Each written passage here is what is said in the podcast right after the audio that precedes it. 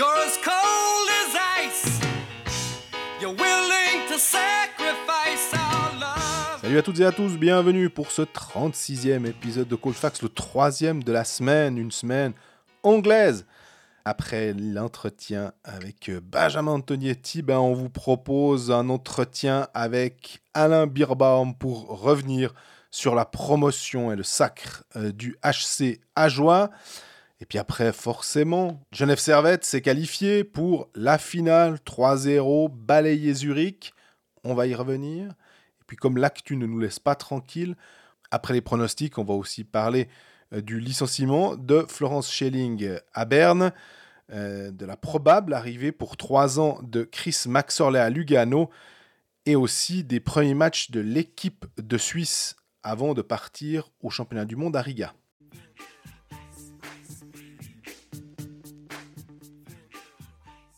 Salut Greg Salut Jean-Fred, on se voit tous les deux jours, là ça devient le rythme de croisière est, est tenu là il me semble. Ouais, puis maintenant on sera très à table en plus. Pff, ouais, alors là on va, on va être... euh, On va devoir faire des épisodes de deux heures grâce à Joie je pense. Hein, Ça va être parce que on- là on n'arrête pas de déborder, euh, bientôt proche de l'heure 30. De l'heure 30. Ah, si on rajoute un cinquième club à couvrir, bah, merci à Joie et puis bravo. Ouais, Promotion du HC Agen, on va commencer par, euh, par ça. Je pense que c'est... On reviendra à Genève un peu plus tard. Ah, ils ont au moins accompli quelque chose jusqu'au bout, en fait, à Joie. C'est pour ça que, sans faire ombrage à Genève Servette, qui en finale, bah, Ajoie a réussi à, accéder à l'élite, quoi. Ce dernier match, il était assez fou, j'ai trouvé. Ouais. J'avais pas l'impression, durant les 60 minutes de, de ce- de- du, du match, que c'était un aussi, aussi tendu, qu'il y avait un tel enjeu. Dans le sens où il y avait des actions dans tous les sens, où il y avait euh, des rebondissements. C'était pas les matchs de playoff serrés comme, euh, comme on les voit peut-être entre, euh, entre Rapperswil et Edzug, où il y a des 2-1 tout le temps. Il faudrait pas qu'il y ait 2-1, je crois, sur ces, sur ces playoffs. Il semble que c'est un peu le score à la mode. Il y a tout le temps 2-1. Oh, il y a qu'à voir Genève, il y a eu des 2-1 partout. Bref, là, pas, pas du tout même. Ajoie s'en sort et remporte le titre lors de la prolongation. Mathias Yogi, c'est- étonnant, je trouve, de, de, de tomber sur lui alors que tout le monde aurait imaginé Eisen, De Vos. Ouais. et Non, Mathias Yogi qui Ou sort de Reto nulle part. Schmutz. qui- Ou Reto Schmutz, le, le troisième larron. Non, Yogi qui donne le, le titre à Ajoie. Euh, je sais que toi, t'es- alors, on, est très content pour le HC Ajoie. euh, Enfin voilà, ça c'est, ça c'est fait. Et les gens qu'on aime, en plus, qui, qui aiment Ajoie, donc euh, on est forcément content pour ceux qui suivent ce club. Exactement, on avait, on avait adoré l'épopée à Joulotte euh, en finale de, de coupe. euh, c'est le, le club le plus titré de ces dernières années. Personne leur arrive à la cheville. hein, De toute façon, ils gagnent la coupe euh, quand il n'y a pas de championnat, donc c'est eux les seuls à avoir gagné un trophée. Là, ils ont déjà un autre trophée. Alors, c'est pas un titre de. Moi, je déteste la- le titre de champion suisse de Ligue B. Non, vainqueur de, la deuxième un championnat, ouais. Mais tu c'est un titre. Tu as remporté un championnat, tu as obtenu la promotion direct, tant mieux. Et, mais toi, t'es pas ultra favorable à cette promotion de HC Ajoie. Si je lis entre les lignes ou si j'écoute entre euh, les lignes de ces dernières semaines. C'est que on va pas euh, casser l'effet euh, euh, Cendrillon ou en tout cas le, le- le fait que tout le monde est content. Donc je crois, je sais pas si c'est franchement le moment, on va dire de de, de parler de mes réticences, mais effectivement c'est simplement d'un point de vue bêtement économique. C'est un canton de 75 000 habitants. Quand on regarde juste ça, euh, la ville de Genève euh, et ses alentours Enfin, on est à plus de 500 000. La ville de Lausanne, simplement la commune de Lausanne, c'est 140 000. euh, et c'est sans compter tout ce qu'il y a autour. Je parle même pas de Zurich. Donc, je sais qu'il y a Ambry, je sais qu'il y a Langnau, je sais qu'il y a Rapperswil, parce qu'il y a plein de gens qui m'ont écrit pour me dire oui, mais euh, ces clubs-là, euh, ils ont aussi, oui, mais ils ont des mouvements juniors. Enfin, du coup, il y a, y a- y a certaines choses qui, qui, me, qui me chatouillent. Mais par contre, ce qui est sûr, c'est que, comme l'a dit le président Howard, bah, au moins, ils ont deux ans puisque la National League euh, SA, pour le coup, a dit qu'il n'y aurait pas de relégation euh, l'année, le championnat qui va venir. Donc, tu sais que tu as au moins deux ans. Est-ce que ce sera suffisant pour s'établir? Je suis un peu plus perplexe, mais je demande qu'à me tromper, alors je peux te dire. Ouais, et puis moi je, suis- je suis assez favorable finalement à, à la ligue qui s'étend.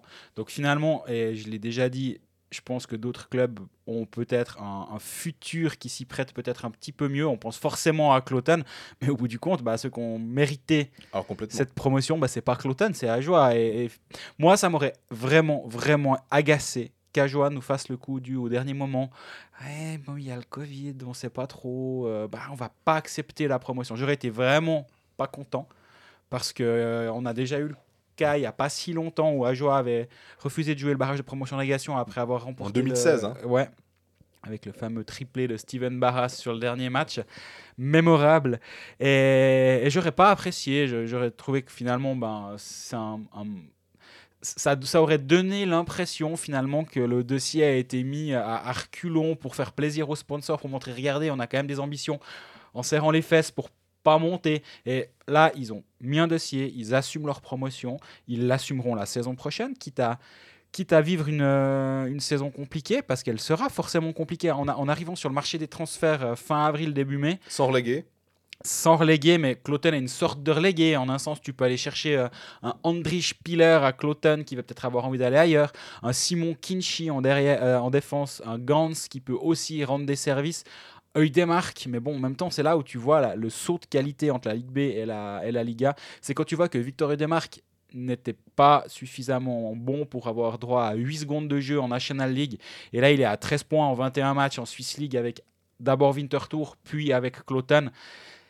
Il y, a, un gap qui est monstrueux. Et Kinchy, j'en ai parlé juste avant, il a 40 points sauf erreur en- avec Cloten. Mhm. Pour un défenseur, il a beaucoup joué en powerplay.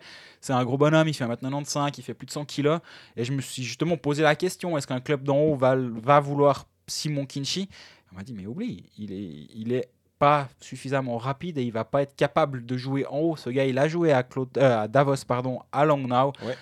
mais il est redescendu et en bas, il est très bien, mais en haut, ça n'ira pas. Donc le, le marché existe, il y a encore des joueurs à- forcément qui, à aller chercher. Et forcément, on pense à Daniel Vukovic, parce qu'on pense toujours à Daniel Vukovic déjà. Mais là, il est en fin de contrat. Et si tu cherches un défenseur qui a de l'expérience, ben déjà là, je crois qu'il coche la case. Après, est-ce qu'il aura envie d'aller jouer encore une saison? Enfin, est-ce qu'il a envie de jouer encore une saison? Question 1. Ouais. Et est-ce qu'il aura envie d'aller jouer à Ajoie à Porrentruy? Je sais pas, ça j'ai pas la réponse à cette question. Mais des joueurs, il y en aura. Et, et c'est là où, où Ajoie va devoir être malin. Ouais, mais il faut faire attention de ne pas casser le noyau, parce que ce qu'on a compris, et on le verra après, parce qu'on a une interview d'Alain Birbaum, c'est ça qui a fait la différence aussi, et d'in- d'intégrer, alors c'est plus facile d'intégrer un, un groupe qui va bien, Mhm. mais si tu viens euh, à Ajoie, parce que tu te dis c'est mon opportunité de jouer en National League, et que de toute façon, moi ce que je veux, c'est jouer en National League, et que j'en ai un peu rien à branler du, du projet, je suis pas certain que ça marchera en fait. Ouais, ouais, non, je suis d'accord avec toi. Mais toujours est-il que la première saison sera compliquée, mais finalement, on l'a vu avec Rappersville aussi. Si tu construis gentiment, alors je ne suis pas en train de dire que les, les, les situations de Rappi et de, de sont, les, d'Ajoie sont les mêmes. Mais si tu construis gentiment, forcément la première année est compliquée. Mais après la promotion, ben voilà, tu, tu rajoutes une pièce par-ci par-là, puis petit à petit, Rappersville arrive à être crédible. Ça commence par des étrangers dominants. Est-ce que Ezen et De Vos euh, peuvent être dominants en National League Ça fait 5 ans qu'on se pose la question, on aura enfin la réponse, parce qu'on en avait marre de, se la poser, cette question. Et euh, ça commence par des étrangers dominants. Regarde Rappersville, ils ont construit comme ça. Mais autour, tu arrives gentiment, ben, Jérémy Vick, qui, qui a débarqué l'été passé, qui, qui est un joueur qui a de l'expérience en National League. L'année prochaine, il y aura Yannick Lennart Albrecht, qui va être capable d'amener aussi une qualité supplémentaire en attaque. Et on l'a on en a parlé sauf erreur de Rappersville euh, la semaine passée. On se voit tout le temps euh, il y a- lors d'un de ces derniers épisodes. Voilà, ça va être plus simple. quand tu fais une équipe de, de rejetés de, de gauche et de droite, et il y en a des joueurs rejetés d'un peu partout, tu arrives peut-être à créer, justement, tu parlais de noyau, de groupe, et ceux qui n'ont pas encore écouté l'épisode avec Benjamin Antonietti de mercredi, l'aspect noyau fort dans, un vestiaire est très important. Si tu arrives à créer cette, euh, cette communion entre le noyau d'avant de ceux qui sont montés et donc qui existent, sur lequel tu viens greffer quelques joueurs euh, dont personne ne voulait ailleurs, ça peut créer une équipe, une, une émulation positive. Est-ce que ça tient sur 50 matchs? Je pense pas. Par contre, tu peux lancer une dynamique comme ça et en an deux, tu peux ramener un petit, un petit peu plus de talent. Tous tes joueurs de la première année auront eu un peu d'expérience. Si tu arrives à intégrer un ou deux jeunes qui n'ont pas de place ailleurs, regarde Rappersville, ils vont chercher Baragagno à, et, et Voardou à, à Lausanne, qui sont des jeunes joueurs. Eux, ils pourraient aller à Ajoie, par exemple. Eux auraient totalement pu aller à, à, à Porrentruy pour jouer pour Ajoie. En Ajoie, à Ajoie, ça- on va, on va- ça va désolé. À Porrentruy, très Voilà, à Porrentruy. C'est pour ça que je- j'essaie Ouais. de m'en sortir comme ça. Désolé euh, si on estropille. Mais D'ailleurs, ça nous fera nous poser des questions à nous aussi, mais ça, on y reviendra un peu plus tard. Comment on va gérer notre saison prochaine? Est-ce qu'on délocalise le studio euh, un peu plus au nord? Parce que bah, y a, y, a, y a les Bien- corons, il y a Bien- mais- il y a Bienne, il y a Ajoie, il y a Gotteron qui sont loin du studio de Colfax, faudra qu'on voit. Mais parenthèse refermée. À mon avis, il y a des joueurs de talent qui n'ont pas eu l'opportunité de, de s'exprimer ailleurs et qui peut-être n'auront pas l'opportunité de s'expr- s'exprimer ailleurs. Et donc, par des prêts, des, des, des- deux joueurs, pourquoi pas créer quelque chose et puis ben, accepter que la première saison sera compliquée, mais euh, faire un plan sur deux ans et, travailler tranquillement finalement. Et puis pour parler euh, de ce sacre d'Ajoie, finalement, de cette promotion, on est bien gentils, nous deux, mais euh, ça va un moment, les théories vaut mieux euh, Comment poser. ça, ça va? C'est la base de ce podcast, donc ça va un moment, non? Vaut mieux poser aussi. Non, mais on, on doit, on l'a fait avec Benjamin Antonetti et franchement, on a eu de super retours et tant mieux parce que c'était vraiment. euh, il, il s'est donné, il nous a donné beaucoup. Donc, euh, on s'est dit qu'on allait poser la question, euh, faire une interview d'un joueur d'Ajoie. Il se trouve que on n'a pas pu l'amener les deux. Euh, J'ai donc eu euh, la chance d'avoir euh, Alain Birbaum euh, au bout du fil. Et puis on a parlé pendant une vingtaine de minutes euh, ben, de tout ce qui s'est passé depuis ce but de Mathias Yogi et je vous propose d'écouter cet entretien. Sans oublier le, le passage sur Ezen, De Vos, etc. Et, bah, au passage, moi je l'ai toujours pas entendu cet entretien, donc je te fais une confiance aveugle. hein, là, on, on verra comment ça se passe. Salut Alain Alors, euh, bah, c'est cette promotion maintenant, ça fait quoi euh, 48 heures à peu près? Ouais, c'est ça. Ça fait exactement maintenant euh, à peu près 48 heures que bah, qu'on est champion puis qu'on est qu'on est premier en National League. Et le sentiment, c'est une question voilà, un, un peu con, je sais bien, mais euh, on est redescendu de son nuage? Non, je crois que pour l'instant on n'est pas encore redescendu. On a eu tellement de peine déjà à réaliser que pour ma part, je l'ai un petit peu compris hier matin en me levant, en, découvrant un peu les articles, les messages des gens. Et puis euh, j'ai déjà fait quelques interviews hier et puis c'est vrai qu'en en reparlant de cer- certaines choses, il y avait vraiment de l'émotion qui remontait, même des, larmes, parce que ben voilà, je crois qu'après le match, on n'a pas du tout réalisé ce qui arrivait. On, on, on fêtait, mais sans vraiment savoir peut-être pourquoi, puis à quel point c'était énorme. C'est, tu dis l'émotion. Est-ce que c'est une émotion euh, qui peut être similaire à un titre finalement pour certains joueurs qui auront peut-être jamais l'occasion de fêter un titre Ouais, c'est sûr. Je crois qu'un titre, ça reste un titre, que ce soit euh, en National League, en Swiss League, euh, enfin n'importe quel sport, quand est sacré à la fin d'une saison, c'est tout le temps quelque chose d'incroyable. C'est vrai que cette année, euh, ben voilà, je veux dire, c'était une saison tellement compliquée avec avec le Covid, avec les huis clos. On n'avait pas de patinoire au début. Il y avait beaucoup d'embûches sur notre chemin. Puis c'est vrai qu'après, au final, aussi, tout le monde nous voyait euh, ouais, faire quelque chose, mais peut-être pas aller jusqu'au bout, parce que voilà, il y avait l'automne qui était sur notre chemin, c'était le grandissime favori, qui a un budget euh, trois ou quatre fois supérieur au nôtre. Au final, voilà, avec le, groupe de joueurs qu'on a, ben, on a réussi à aller, aller au bout. Puis quand en plus on nous annonce avant le match que quoi qu'il arrive, si on est champion, on ira en National League, il y a énormément d'émotions dans notre vestiaire. J'ai vu des joueurs qui, qui avant le match avaient déjà les larmes aux yeux parce que ben, pour eux c'était un rêve, c'était un aboutissement dans leur carrière. Et puis ça, c'était vraiment fort pour, pour tout le vestiaire. Il s'est passé quoi depuis le, le goal de Mathias Yogi Si tu peux faire un, une sorte de déroulé de, depuis ce but.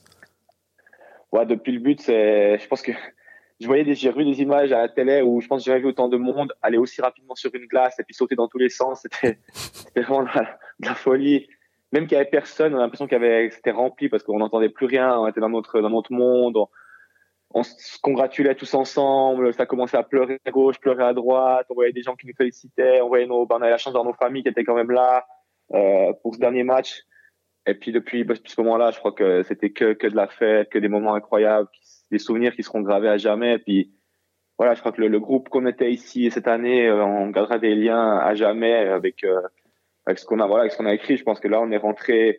On avait écrit une, page immense de l'histoire du HCA l'année passée en Coupe Suisse parce que c'était une première. Mais là, euh, la promotion, on est les troisièmes du club à, le faire. Et puis, on sait que dans un club, ben, les joueurs qui ont réussi à faire ça, ils restent à jamais gravés. Donc, euh, voilà, je pense qu'il y a une grande part de fierté aussi du côté de, de toute l'équipe, tout le staff pour avoir accompli ça. Ça, c'était mercredi soir. Jeudi, c'est passé quoi? Tu t'es, enfin, vous avez dormi. euh, vous avez quand même réussi à dormir. Est-ce qu'entre l'excitation, le, la fête, euh, on peut trouver le Ouais, sommeil Ouais, je crois que le sommeil, pour l'instant, personne n'a vraiment trouvé. euh. même, même, même la sieste de, de mercredi après-midi, elle était compliquée. Je pense que beaucoup, c'est comme à la finale de Coupe Suisse, on pas réussi à dormir parce que voilà, c'est une après-midi d'avant une finale, on sentait la ferveur, on recevait des messages et tout ça. Donc déjà là, c'était compliqué. Et puis après, depuis, euh, ben voilà, on est rentré à jeudi matin, c'était, il faisait jour, ça devait être 7 h 6, 7 h 8 h le matin depuis la patinoire. Du fait que, ben voilà, Covid oblige, on peut pas fêter dans des endroits publics ou comme ça. Mais euh, après, on s'est chacun rentré un peu chez soi, a essayé de faire un semblant de dodo, a pris surtout une bonne douche, s'est rasé sa barbe, et puis on s'est retrouvé dans l'après-midi euh, dans un bar en ville avec une terrasse couverte. On a on a amené la coupe là, on, on a passé la journée, l'après-midi, toute la soirée jusqu'à de nouveau très tard hier soir, et puis euh, on a continué les festivités, les gens ont pu sont passés, nous féliciter, on fait des photos avec la coupe, et puis ouais, c'était c'était 24 heures, un peu plus que 24 heures de, de fête, et puis euh, c'est vraiment incroyable. Et puis beaucoup d'alcool dans le sang. Ouais, c'est sûr qu'il y avait, ouais, l'alcool a, a coulé à flot dans le Jura.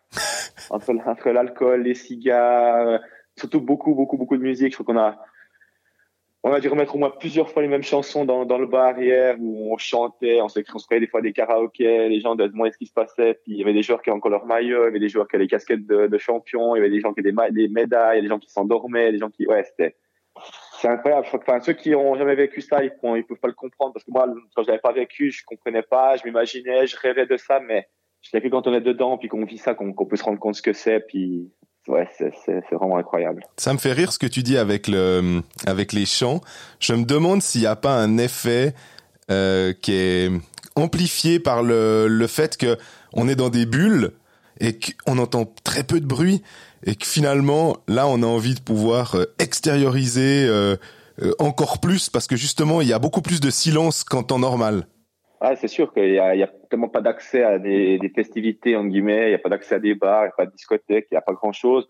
Donc c'est sûr que bah, je sais pas, pour les plus jeunes de notre équipe, c'est un peu l'âge où tu vas plutôt en discothèque le samedi soir comme ça, c'est qu'en ce période, ben, il y a juste rien. Donc c'est souvent dans le vestiaire qu'on se retrouvait pour un peu vivre une vie un peu normale, c'était entre nous. C'est arrivé une deux fois pendant la saison où, où on a mangé ensemble au vestiaire, on a mis de la musique, on est resté jusqu'à une heure, deux heures du matin à chanter, à boire un deux verres. Et puis comme si on était sorti dans un bar, sauf qu'on était bah voilà entre nous vu que le Covid euh, ne l'oblige. Et puis effectivement, je crois qu'on avait a aussi nos chansons un peu fétiches, qu'on adore chanter, que ce soit de la chanson française, la chanson euh, du rap français, enfin c'est égal, mais voilà, on avait nos chansons et puis ben c'était plaisant de se les repasser depuis mercredi soir en en chantant ensemble, en dansant, en faisant les fous, tous ensemble. Donc c'était ouais, c'était vraiment génial. Et puis euh, ouais, c'est des images, c'est des vidéos, des souvenirs qui resteront gravés euh, pour toute une vie. C'est quoi la chanson qui a le plus passé Je suis désolé, tu dis, euh, tu parles de rap français. Moi, j'aime beaucoup le, le, le, rap. Donc, euh, c'est quoi les, la, la, la, chanson euh, Est-ce qu'il y a une chanson fétiche ou en tout cas Bon, on avait un peu de tout. C'est vrai que ces derniers temps, bon, c'est surtout moi qui la mettais, mais on était plusieurs à, l'apprécier, puis on connaissait pas mal les paroles. Donc c'est que entre le des, des, chansons comme bah, Anissa, on, La Kiffance, euh, après elle est survenue depuis la, la qualification contre Viège, aussi la chanson de l'histoire d'un ado. Euh, ouais, on a vraiment beaucoup de chansons comme ça. Après, la chanson française, on, les, les, les Pierre Bachelet, les, les Corons, les Allez d'ailleurs tout ça, je pense qu'on les a chantées euh, à plusieurs reprises. La chanson bah, de Queen, la We Are the Champion aussi, ramener la coupe à la maison, mais en faisant nos paroles à notre manière. Parce que nous, c'était pas aller à la France, c'était aller à joie. Donc, euh, ouais, c'était, c'était vraiment de la folie. Ça, mélangé à des on est en Liga et tout ça.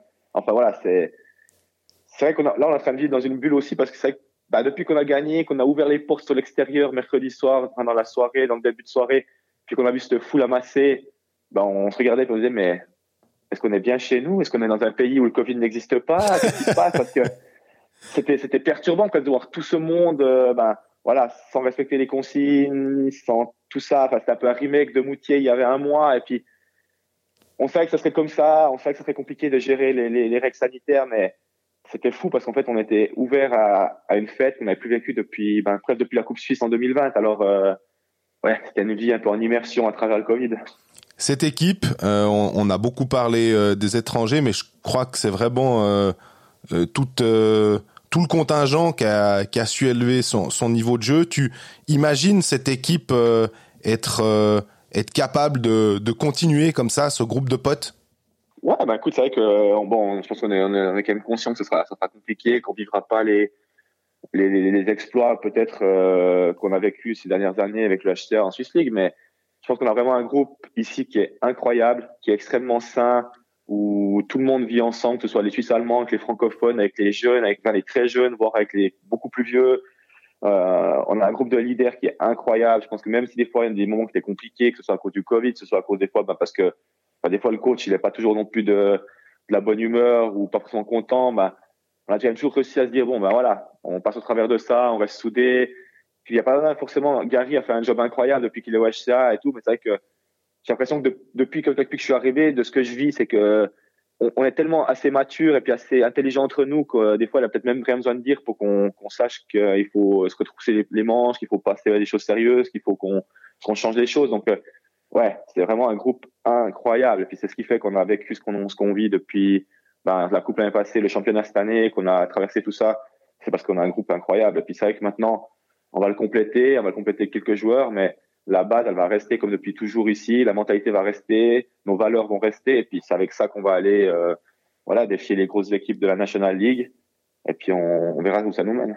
Toi qui as une monstre expérience, parce que je rappelle que tu es de 1985, donc en fait en octobre, je crois, tu fêteras tes 36 ans, euh, âge respectable.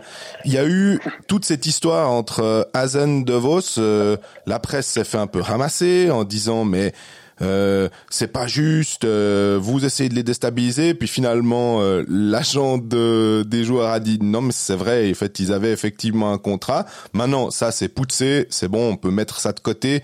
Euh, Azen Devos joueront avec Ajoie, mais est-ce que ça a amené quelque chose dans le vestiaire? Est-ce que ça a créé un, un sentiment peut-être artificiel en tout cas puisque c'était vrai au final, mais de grande union entre entre tous les joueurs? Honnêtement, je pense que ça nous a pas énormément touché. On n'a pas vraiment senti euh, quelque chose avec ça parce que on a tellement un groupe qui est soudé. On, se dit, comme je dis, on se dit les choses en face, on a quelque chose à dire. Je pense qu'on ne raconte jamais de, de entre nous. Et puis, voilà, cette année, c'était un peu plus dur, en guillemets, avec l'histoire Raisin Davos, parce que chaque année, on en parle. Chaque année, ça fait les choux gras de la presse qui vont à la Langnau, à Ambry, on les envoie un peu partout, puis finalement, ils vont à nulle part, puis ils restent tout le temps ici. Je me rappelle l'année passée, tout le monde disait, euh, vous avez gagné la coupe, c'est génial. L'année prochaine, ils seront plus là parce qu'ils ont signé ailleurs, ils ont signé en Liga, enfin, ils vont, tenter leur chance, tout ça. Puis au final, rien n'est arrivé. Donc c'est vrai que cette année, ben, c'était un peu différent parce que c'était Cloton qui était notre adversaire en finale, que ben, de toute façon, si on montait pas, eux montraient, puis voilà. Puis voilà, étaient, je pense qu'on le savait, on savait qu'ils avaient des discussions. C'était aussi, ben, aussi le travail de leur agent de, de, toujours être en discussion avec des clubs parce qu'on sait que eux, leur objectif, c'était quand même de toucher à la National League. Ça, ils, ils en sont jamais cachés. Le club le savait, ils ont toujours eu des clauses dans leur contrat, donc euh, on n'était pas ignorant de ça. Après, on sait aussi que pour eux, s'ils avaient un choix à faire, ils voulaient le faire avec le HTA. Et puis, euh, ouais, je pense que comme je dis, ces derniers jours, je dois dire que pour eux, c'était très compliqué parce que ben, on arrivait à, quand on est arrivé à 2-2 dans la série, ben là, ils se sont dit, oh, qu'est-ce qu'on fait? Mhm. On entendait des bruits que le HTA ne voulait peut-être pas monter, même si on était champion. Donc, ils se disaient, ben, si on amène cette équipe champion, on, se coupe une jambe parce que Cloton ne sera pas en National League, donc on ne pourra pas y aller en National League mais en même temps, ouais, c'était à double tranchant pour eux. Et puis, on l'a bien ressenti, ils nous en ont fait part, on sentait qu'ils étaient un peu frustrés. Et puis, finalement, ben, quand ils ont su que finalement le HTA assumerait, puis qu'on irait en National League, ils ont été soulagés. Et puis, euh, moi, je te dis honnêtement, quand j'ai vu euh, ben, Phil DeVos dans, dans le vestiaire avant le match, quand le comité nous a dit, écoutez les gars, ce soir d'être champion, vous serez tous en National League l'année passée, euh, l'année prochaine, pardon, ces larmes, elles ont coulé toutes seules. Donc, euh, c'est à quel point ils voulaient ça, puis à quel point ils voulaient le faire avec la joie. Et puis pour eux, il y a en guillemets, pas de discussion de vouloir le faire avec, avec, euh, avec l'automne la saison prochaine. Et puis après le match, euh, ils étaient heureux. Je parlais avec, euh, avec la femme Hazen aussi. Elle me disait, c'est le plus beau rêve parce que on va aller en National League, puis on reste dans le Jura, on va pas partir ailleurs, on va pas aller en Suisse allemande et tout ça. Donc finalement, l'histoire, elle est, elle est, elle est juste parfaite. Et puis c'est, ouais, c'est, c'est un conte de fées. Je crois qu'il y avait tout qui était aligné cette année. Je pense que, je pense peut-être même, peut-être même on aurait dû jouer contre la, la, Liga, enfin, si on avait eu le barrage, moi, la relégation, peut-être même qu'on aurait peut-être passé au travers de ça parce qu'on était tellement, tellement au-dessus de ouais on a, on a élevé notre niveau de jeu on a on s'est sacrifié beaucoup plus que par euh, par saison on a bloqué des shoots et des shoots et des shoots. On, a tout fait ce qu'il fallait je crois pour devenir champion. Et puis je pense que euh, voilà je pense que ça peut inspirer peut-être d'autres équipes. Je reçois beaucoup de messages dans ce sens-là où des gens qui me disent ouais finalement c'est pas l'argent qui fait le bonheur c'est des fois le cœur qui amène les choses. Et puis c'est exactement ça finalement. Le HTA ça a jamais été une équipe avec un gros budget mais c'est c'est dans les valeurs c'est dans le cœur c'est dans la motivation c'est dans tout ça. Et puis on a on est là aujourd'hui euh, tu as un contrat, j'ai vu jusqu'en 2024, c'est juste? Oui, exactement, je l'ai renouvelé. J'avais encore un contrat courant pour une année, puis le club m'en a parlé euh, au mois de février si je voulais prolonger l'aventure d'ores et déjà. Et puis, euh, ben moi je me plais bien ici, tout était réuni pour qu'on s'entende. Après, je l'avoue que il y avait il y avait l'option de la National League sur le contrat et tout ça, mais euh, on s'entendait quand même plus pour trois ans de Swiss League. Ouais. Mais voilà, maintenant, ben, ce sera, ce sera la National League. Je, je, le- le- Monsieur Vaucher disait ça après le match. Il disait, ben, on vient de te fêter tes 1000 matchs Liga, Ligue B, enfin Swiss League, National League. On pourra peut-être te fêter tes 1000 matchs que National League, vu que vous repartez pour un tour et tout ça. Donc, euh, ouais, c'est, voilà, on repartira pour un tour. On retrouvera l'élite euh, 5-6 ans après l'avoir quitté. Ça te fait pas peur à, à cet âge-là? Enfin, peur, on se comprend. hein. Ouais, non, c'est vrai que euh, après moi, je suis du principe, comme j'ai toujours dit, que l'âge c'est plus un, un nombre sur un papier, c'est toujours un peu comment comment t'es dans ta tête, comment tu te prépares aussi euh, l'été, comme tu prends soin de toi. Je que les joueurs qui sont, qui sont moi j'ai joué avec, avec euh, Gilles Montandon et je suis à 40 ans, puis honnêtement, il était très en forme à 40 ans. Donc pour moi l'âge c'est un détail, mais c'est vrai que hier, par moment, on était sur la terrasse, on se regardait, et on se disait mais qu'est-ce qu'on fait? Dans, quelques mois, on sera on sera tout haut, on sera la ligue et tout. Qu'est-ce qu'on fait? Parce que c'était pas on en parlait, mais c'était pas aussi attendu peut-être pour Claude que pour Cloton. Donc, euh, donc voilà. Mais je me réjouis beaucoup parce que je vais retrouver ben, des endroits que je connais, je vais retrouver beaucoup de joueurs que j'ai côtoyés pendant de longues années, des anciens coéquipiers et tout ça. Et puis j'ai reçu déjà beaucoup de messages depuis depuis mercredi. Donc euh, voilà. En plus, ben, mes enfants ils étaient, je pense, plus heureux que moi qu'au mercredi soir, surtout le grand parce que euh, il est hyper fan et puis. Son parrain joue à Lugano, donc euh, pour lui c'était oh, papa, j'ai joué contre parrain. euh, C'est qui le parrain? C'est qui? C'est Romain Leffel. Ah, d'accord. Donc du coup, c'est faudra faire match nul parce que je veux pas qu'il y ait un gagnant, un perdant. Euh, le petit, tu vas jouer à Lausanne, sera tout près de chez nous, sera moins loin pour venir. Enfin voilà, pour eux, c'était, ils ont vécu, ils étaient vraiment tout, tout, tout, tout petits, ben la National League avec Ambry, tout ça, Fribourg. Puis là, ben papa retourne là, donc pour eux, c'était, ouais, c'était assez fou quoi. Et puis le retour à Fribourg, justement, ça va faire quelque chose? Ouais, c'est clair. Je crois que euh, bon, ça sera pas une première, je l'ai fait avec Ambry, mais là, c'est vrai que ben ça sera plus Saint-Léonard, ça sera dans la nouvelle patinoire, nouvelle BCF Arena, dans ce, ce patinoire magnifique. C'est vrai que ça va faire bizarre parce que dans ma tête, comme j'ai toujours dit, c'était moi j'avais tiré un trait entre guillemets. Pour moi, ma carrière, je voulais la continuer en Swiss League, je voulais aller le plus loin possible, le plus longtemps possible, gagner des titres avec Ajo parce que je me suis dit que ce serait ici que j'en gagnerais le plus. Mais je n'étais pas dit ah ça serait bien que je retourne en, en National League dans ces patinoires. Donc c'est vrai que de retourner à Fribourg, ça va faire bizarre. Surtout que ben voilà, je connais tout le monde quasi, enfin toute l'organisation, beaucoup de gens, pas mal de gens me disent ah, ben, on va enfin pouvoir te revoir à Fribourg, on va venir te voir jouer, tout ça. Donc je pense qu'il va falloir beaucoup de billets en septembre quand on ira jouer à Fribourg. Mais mais voilà, c'est honnêtement, ouais, c'est un rêve quoi, c'est vraiment un rêve. Il y a un, un côté assez inspirant, je pense, de ton parcours. C'est t'es passé par euh, Martigny après, euh, c'était après Ambry, c'est juste? Après, ouais, exact. Et puis euh, après, t'es parti même une année à Chamonix. On a fait une interview avec Benjamin Antonietti qui avait tenté l'aventure française à Rouen. Et puis après, Ouais, bah voilà, t'as décidé de, de, de repartir en Swiss League euh, pour justement gagner des titres. Puis là, maintenant, bah l'histoire elle est encore plus belle parce que tu vas pouvoir euh, revenir, en tout cas deux ans visiblement en, en National League si tu vas en tout cas jusqu'au bout de ton contrat. Quoi. Ouais, c'est ça peut faire un livre parce que quand j'ai quitté Ambry, ben je l'ai remis en Suisse romande parce qu'il y a des choses qui se sont passées dans ma vie euh, privée qui faisaient que je me suis rendu compte que peut-être la Romandie puis la proximité de la famille c'était important.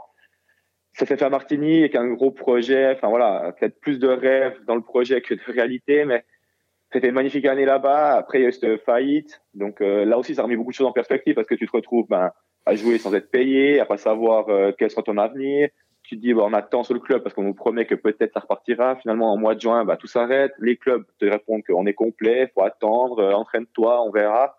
Et moi, je ne voyais pas à cet âge-là arrêter ma carrière comme ça. Et puis, tout par hasard, à force de téléphone et tout ça, on me dit que Chamonix n'est pas descendu en, Ma- en Magnus la saison d'avant, qu'ils sont toujours en Magnus et tout ça, que c'est près de chez moi.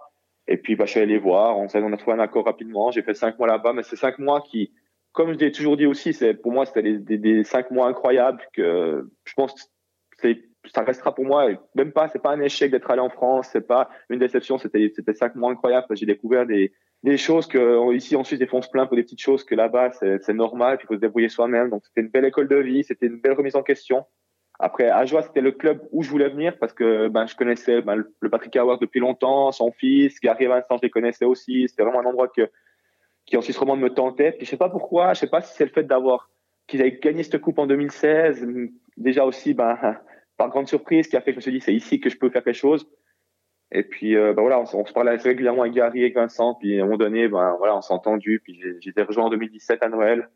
Et puis depuis là ben les rêves se sont réalisés. J'ai enfin gagné un trophée avec la Coupe Suisse l'année passée. Cette année, le championnat, la promotion. Ouais, je sais pas trop quoi dire de plus, mais On m'aurait dit ça. Il y a ce que je disais, disais avec, avec, avec des amis, avec la famille. Si j'avais su qu'il fallait attendre 18 ans, 19 ans de carrière pour arriver à ça, eh ben, ça en valait la peine parce que c'est des moments incroyables. Et puis dernière question euh, par rapport à Garichian, tu l'as mentionné, on, sent aussi chez lui euh, et je dirais presque une analogie avec euh, Phil DeVos. Euh, il y a cette véritable ambition d'aller, d'avoir envie d'aller prouver quelque chose plus peut-être que euh, chez toi, chez peut-être Mathias Yogi, euh, d'aller prouver quelque chose, dire voilà, je peux, je peux être à l'étage le plus haut. Ah bah c'est ça, c'est sûr. Je pense que Kari a aussi lui comme aussi bien que nos étrangers, il n'a jamais caché qu'il qu a l'ambition de coacher au plus haut niveau et puis que je pense qu'il y a une frustration de son côté de se dire je réalise des belles choses avec Ajoie, je réalise des choses avec un contingent qui n'est pas le contingent de l'autre équipe. On gagne un championnat en 2016, on gagne une coupe suisse, puis finalement personne ne me donne ma chance. Aussi, il y a des bruits, il y a des bruits, mais au final, personne ne prend le risque parce que c'est comme si c'était trop risqué de donner la chance à un gars de, de Swiss League. Et puis, je pense qu'il a compris que s'il voulait arriver, bah, cette année, avec cette promotion qui était un peu plus facile, en, enfin, sur le papier, parce qu'il n'y a pas de barrage, il s'est dit, c'est la chance de ma vie de, de montrer que je suis capable de coacher à l'échelon supérieur. Et puis, on l'a bien senti. Chez lui aussi, il y avait une certaine pression, une certaine tension durant toute la saison parce que, parce qu'il voulait finir premier, il voulait être allé au bout de son, son rêve aussi à lui. Et puis, voilà, c'est une juste récompense pour lui, c'est une juste récompense pour le club. Après, comme je dis, moi, c'était peut-être pas un rêve autant fort que pour d'autres. C'est peut-être différent parce que j'ai connu 14 ans de National League. La page était plus tournée dans l'autre sens pour moi. Mais j'étais tellement heureux pour, ben, pour nos étrangers d'abord parce que je pense qu'ils le méritent vraiment, vraiment, vraiment. Et puis après, pour d'autres joueurs du club, il y a des Thibaut Frossa, des Bastien Pouilly, euh, ils ont, ils ont explosé en Suisse League cette année. Donc, ils méritent d'aller voir en haut. Euh, Jordan a sacrifié peut-être euh, des fois des chances d'aller en National League parce que son papa est le président, il s'est dit je reste dans le Jura et tout ça. Ben là, il, va y aller avec le club de son cœur. Donc je pense que au final, c'est une belle histoire. Moi, je suis vraiment heureux pour ça. Donc effectivement, moi, c'est peut-être un peu moins mon rêve à la base, même si je suis très content d'y aller. Mais voilà. D'ailleurs, après le match, on me disait, ah mais Alain, qu'est-ce que tu vas, tu vas refaire une tournée d'adieu en Liga, tu retournes en National League. Ouais, ces gens, bah voilà, j'ai 36 ans, euh, moi j'ai jamais parlé de ça, je me dit ouais, j'aimerais absolument avoir un club qui me fait une offre, j'aimerais absolument avoir une licence bien, machin, j'ai rien parlé. Moi, c'était très heureux ici, très heureux ce qui se passe, puis voilà. Mais là, voilà, bah, on va y aller tous ensemble avec ce groupe, et puis ça, c'est encore plus fort. C'est plus fort ça, honnêtement. Une offre de Liga, je pense, je n'aurais pas accepté. J'étais assez bien ici pour ne pas accepter une offre de Liga. Mais d'y aller avec ce groupe, avec ce club, bah, ça, c'est magique. Et puis, comme, comme, comme tu dis, avec deux ans garantis, a pas de relégation, on peut construire quand même sur une, une courte durée, mais construire quelque chose. Et puis, voilà, c'est franchement, on n'a pas les mots pour dire à quel point c'est incroyable, puis à quel point on est fier d'être, je suis pas jurassien, mais d'être jurassien d'adoption, puis d'être ici, puis de, voilà, de, de donner toutes ces émotions à ces gens, parce que c'est un peu comme le, le, Nord en France. Quand on y vient, des fois on y pleure, mais quand on repart, c'est certain qu'on va y pleurer beaucoup aussi, quoi. Magnifique conclusion. Merci beaucoup, Alain Bierbaum. Pas de souci. Merci beaucoup à toi.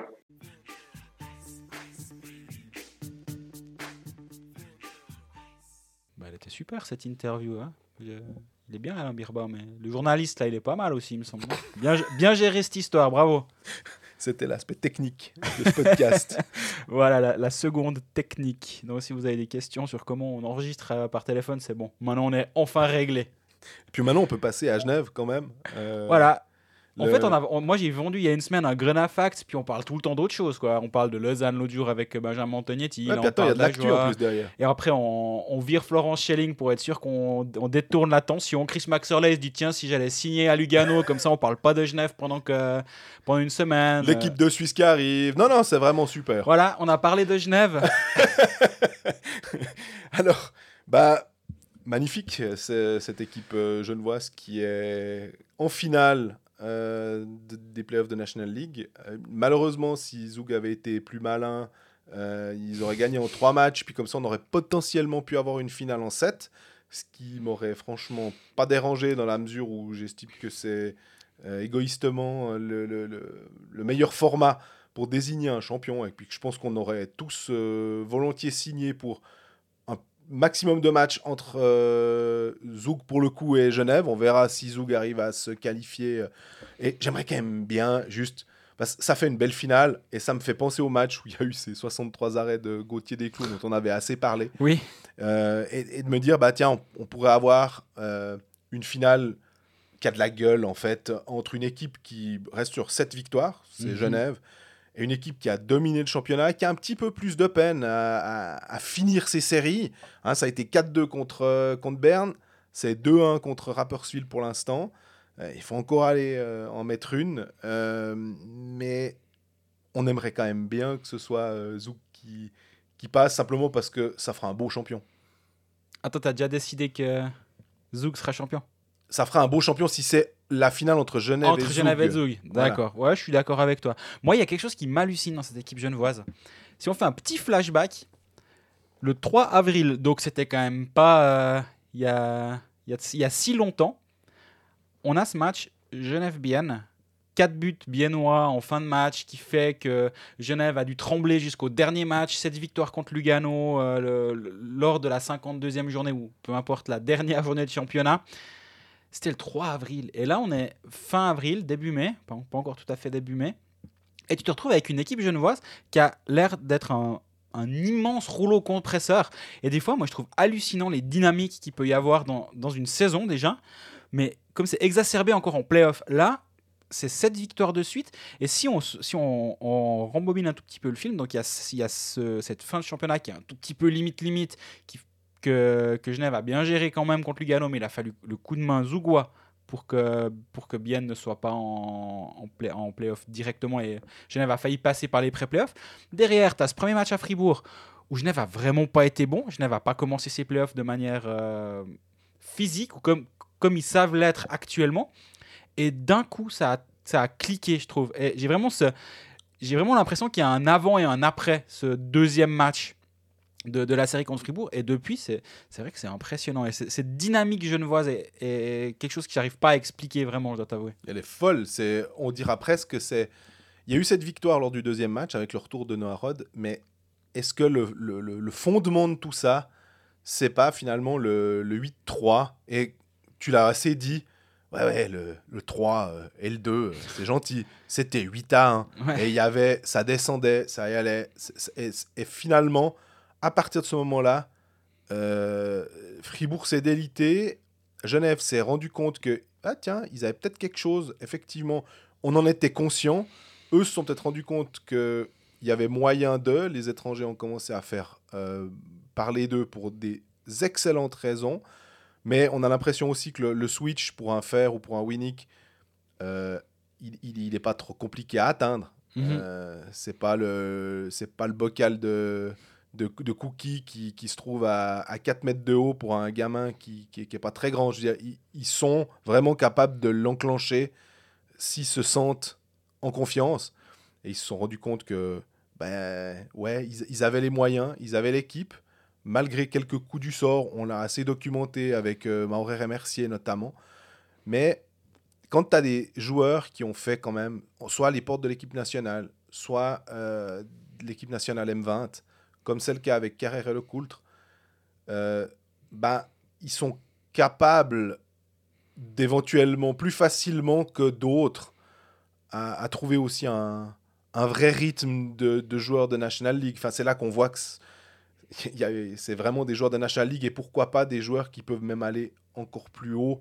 Euh, bah, on parlait de l'équipe nationale et notamment vraiment de s'installer euh, véritablement.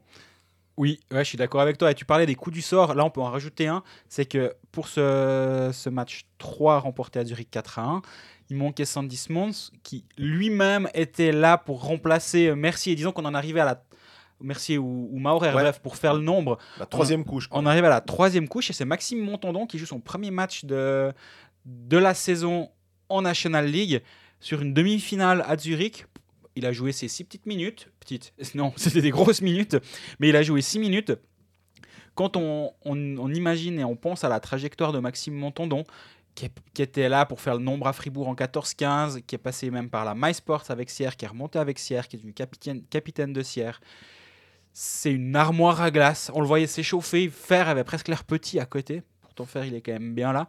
Il fait plus de 2 mètres. Et mais il était mis, et on en a déjà beaucoup parlé avec Arnaud Montandon, Il était là et finalement tu as l'impression que c'était assez naturel. Et là on se retrouve avec une équipe de Genève qui joue avec les deux frangins Montandon dans, dans l'alignement.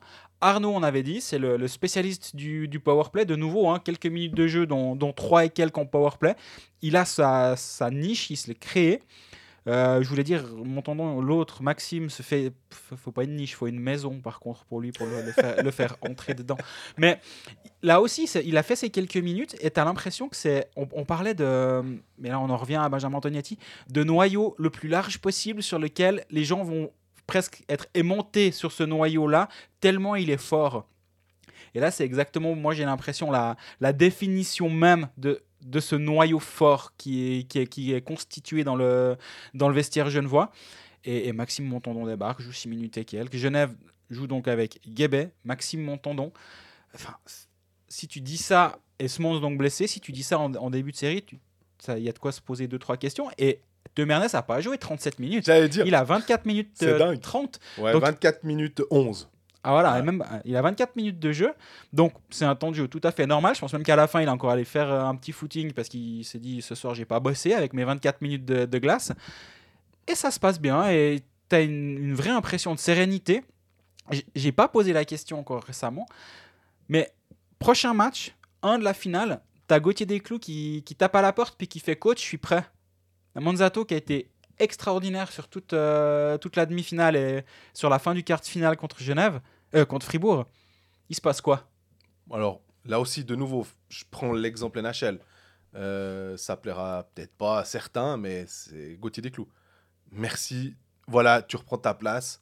Euh, et dans l'esprit d'Anne Daniel Manzato, je pense même que c'est peut-être lui qui va dire, le connaissant, entendant les gens parler de lui, qui dit ah non, non, mais il n'y a même pas de problème. C'est, c'est Gauthier qui mérite sa place là. Et je prends le parallèle. Alors, moi qui suis un grand fan de Pittsburgh, euh, les Pingouins, quand ils ont gagné une des coupes, il y avait Marc-André Fleury et Matt Murray. Et ben là aussi, euh, c'était Matt Murray le titulaire, il s'est blessé. Marc-André Fleury est venu en deux, je je sais plus si c'était en finale de conférence ou en demi-finale de conférence. Il a fait gagner, il a été très très bon. Matt Murray est revenu, c'était Matt Murray qui avait le filet. Et pourtant, Dieu sait que Fleury, grande expérience, gardien qui gagne la coupe en 2009 en tant que titulaire, etc. Mais il n'y avait pas de problème. Il y a vraiment une hiérarchie et, personne n'en a voulu. Et au final, ça s'est bien passé puisque la coupe a été remportée. Mais même si ça n'avait pas été le cas, c'était complètement logique. Donc pour moi, Gauthier mérite sa place parce que c'est lui le titulaire en gros. J'aurais tendance à répondre la même chose que toi, mais il y a quand même une petite nuance que je pourrais faire. C'est que Gauthier Desclous, c'est en termes d'expérience, en termes de vécu, en termes de, titres remportés, c'est pas Leonardo Giannini. Et on en, on parlait à la, à la fin du match entre, journalistes. Donc, euh, s'ils m'écoutent, ils me diront que je fais que le perroquet de ce qui s'est dit là. Mais en même temps, il n'y a pas tous nos auditeurs avec nous. Donc, euh, j'ai le droit d'être euh, le perroquet. Non, mais Giannoni, il a une pellée de titres. Il a joué des playoffs, il a gagné des séries. Il. Si Giannoni sort et t'as le numéro 2 qui rentre et qui est excellent, quand il vient et dit écoutez, tu réponds, en fait, ne pose pas la question. Là, en termes d'expérience, finalement, c'est presque Manzato qui a plus d'expérience en série éliminatoire que, que Gauthier Desclous. Bien sûr. Et donc, est-ce que ça peut inf- influencer quelque chose en disant Bon, on a Desclous qui a jamais joué de, de série en National League. On sait qu'il avait été très bon en, Swiss League.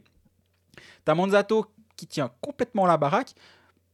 Moi, j'ai l'impression que la décision, elle, est, à- elle, elle doit être difficile à prendre quand même. Et Je dis pas plus- qu'elle est facile hein, en l'occurrence. mais- non, elle l'est pas. Et en plus, tu as un Gauthier Desclous donc, qui s'est blessé, qui a donc peut-être perdu le rythme, j'en sais rien. Donc ça va être un, un facteur. Alors, au passage, on n'en sait rien si, si Gauthier Desclous est proche ou pas de revenir. Euh, de ce que j'avais entendu, cette série, c'était de toute façon compliqué, mais pour la finale peut-être, l'éventuelle finale peut-être. Bref, là, je pense qu'on on est en train de, de faire un problème là où il n'y en a pas. Bon, Il n'y a pas un, pas un problème, mais on pose des questions là où j'ai l'impression que du côté de Genève, en ce moment, personne ne se pose de questions. Heureusement que les journalistes sont là d'ailleurs, comme ça, au moins, au moins il y a des questions autour de Genève Servette. Même la question Linus Mark est-il un joueur de playoff euh, bah, pff, Elle se pose plus vraiment, j'ai l'impression. Je l'ai lu un article, c'était dans le matin. I'm a fucking euh, hockey player, enfin playoff player. Exact. Euh, donc, il y a eu euh, plusieurs fucks, il y a eu tout ce qu'il faut. Voilà, mais c'était, j'étais surpris de voir que le titre, tu sais, c'est un peu ce côté, euh, on, on est en Suisse, est-ce qu'on ose dire, est-ce qu'on met pas PU, 4 petits points, plutôt que de décrire le mot vraiment? Mais ça a un côté euh, assez fort de le lire, en fait, des fois. Et dans sa bouche, euh, quand on le voit comme ça, il y a un côté un peu... euh, c'est un statement de dire, hé les gars, voilà. Et puis j'ai bien aimé, euh, je crois que j'étais clairement pas le seul vu les retours que tu as eu sur cette interview. Oui, Et- puis je, je voulais pas mettre Je suis un diable, mon bon joueur de playoff. sais, tu te dis Non, mais là, ça sonne faux, les gars. Diantre Mais ce qui est assez impressionnant en plus, c'est que. Alors, je tweetais hier qu'il a joint le, le- le geste à la parole. Euh, il te le dit au sortir de l'acte 2. hein, Exactement, oui. et lors de l'acte 3, s'il y a bien une ligne. Un joueur, de nouveau, on a, on a compris qu'avec Genève, il fallait associer tout le monde. C'est un peu comme avec un joie d'ailleurs. Il n'y a pas de raison. Tu peux, tu peux pas gagner un match de hockey, une série avec euh, un seul joueur. Mais il est bon, ce cochon. C'est le, le- notamment le deuxième but de Winnick. Mhm. Bah, cette passe, elle, elle est juste intelligente. Elle me fait un peu penser à la petite passe à Tom Ernest lors du, du tir dévié par Baltisberger. Il attire tout le monde. Il fait juste un petit back-end. Mais parce que c'est Linus Omark, parce qu'on se, on est sur le qui-vive, on, est un peu sur les pattes arrière quand on est à la défense, on se dit qu'est-ce qu'il peut nous inventer? Là, il invente pas un truc euh, complètement fou comme quand il met le, pied sur le, sur le, puck. Mais c'est hyper efficace. Puis derrière, bon, on a Winnick qui, termine le travail. Mais qu'est-ce que c'est bien joué? On a même un, un Mathieu Vouillamo qui a marqué, je crois, son quatrième but des playoffs parce qu'il est en confiance. Et honnêtement, tu me dis, euh, la ligne, c'est euh, Vouillamo, euh, Winnick Omar. Je dis, euh, ok, euh, si on me demande d'identifier un point faible, je pense qu'on est tous d'accord. euh, je suis pas le seul à identifier potentiellement le point faible. Bah là, en ce moment, non, c'est pas un point faible. C'est un gars qui est capable de, finir les jeux, qui sont bien amenés par euh, les deux joueurs. Et euh, cette ligne-là, bah, euh, on a vu que c'était deux goals pour euh, Winnick. Et puis euh, un assist. Omar qui fait euh, trois assists. Que, demander de plus, quoi. Et là, je pense que on, est suffisamment euh, prompt à, dire quand on a eu tort sur quelque chose. Et le- l'exemple de Mathieu Vouillamo, finalement, est, une sorte de, petite claquette, on va dire, à notre rencontre. C'est pas fait dans cette optique-là, évidemment. hein. Je, je pense même pas qu'on nous écoute. Mais quand on disait à Genève, pl- place à l'expérience et aux gros joueurs internationaux avec l'arrivée de Moya Vermigne, plus de place pour les jeunes, ben, force est de constater que oui, ils ont des nouveaux, ils ont plus de densité offensive cette saison que la saison dernière. Oui, Denis Smirnov s'en a clairement fait les frais Ouais. parce que l'année passée il jouait énormément, il ne joue plus.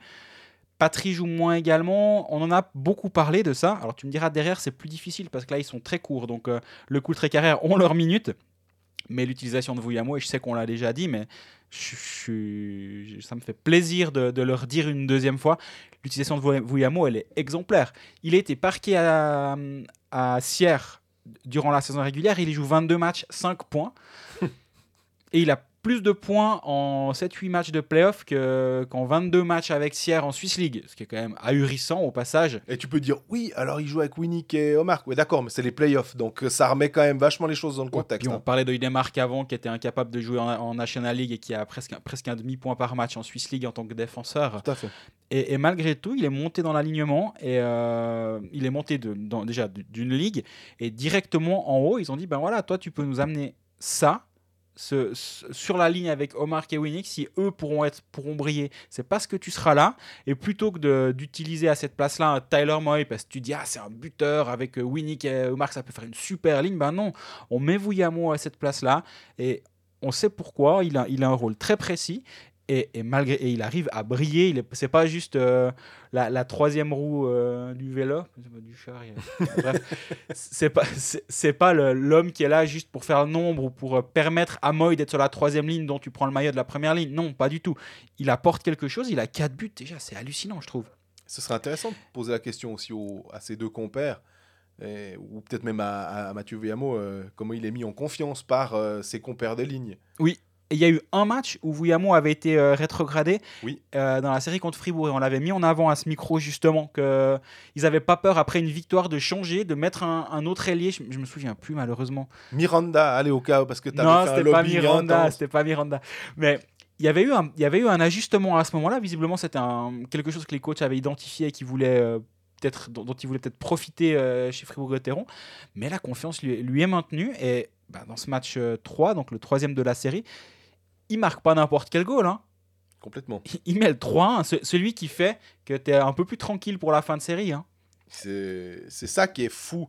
C'est qu'en plus, faut avoir, euh, faut pas avoir la main qui tremble quand c'est la 56e, euh, qu'il y a 2 à 1, que euh, Zurich est au bord de l'élimination. On sait qu'ils vont euh, venir avec de grandes intentions. Puis là, ils profitent complètement de, du décalage, de la belle passe. Et non, c'est.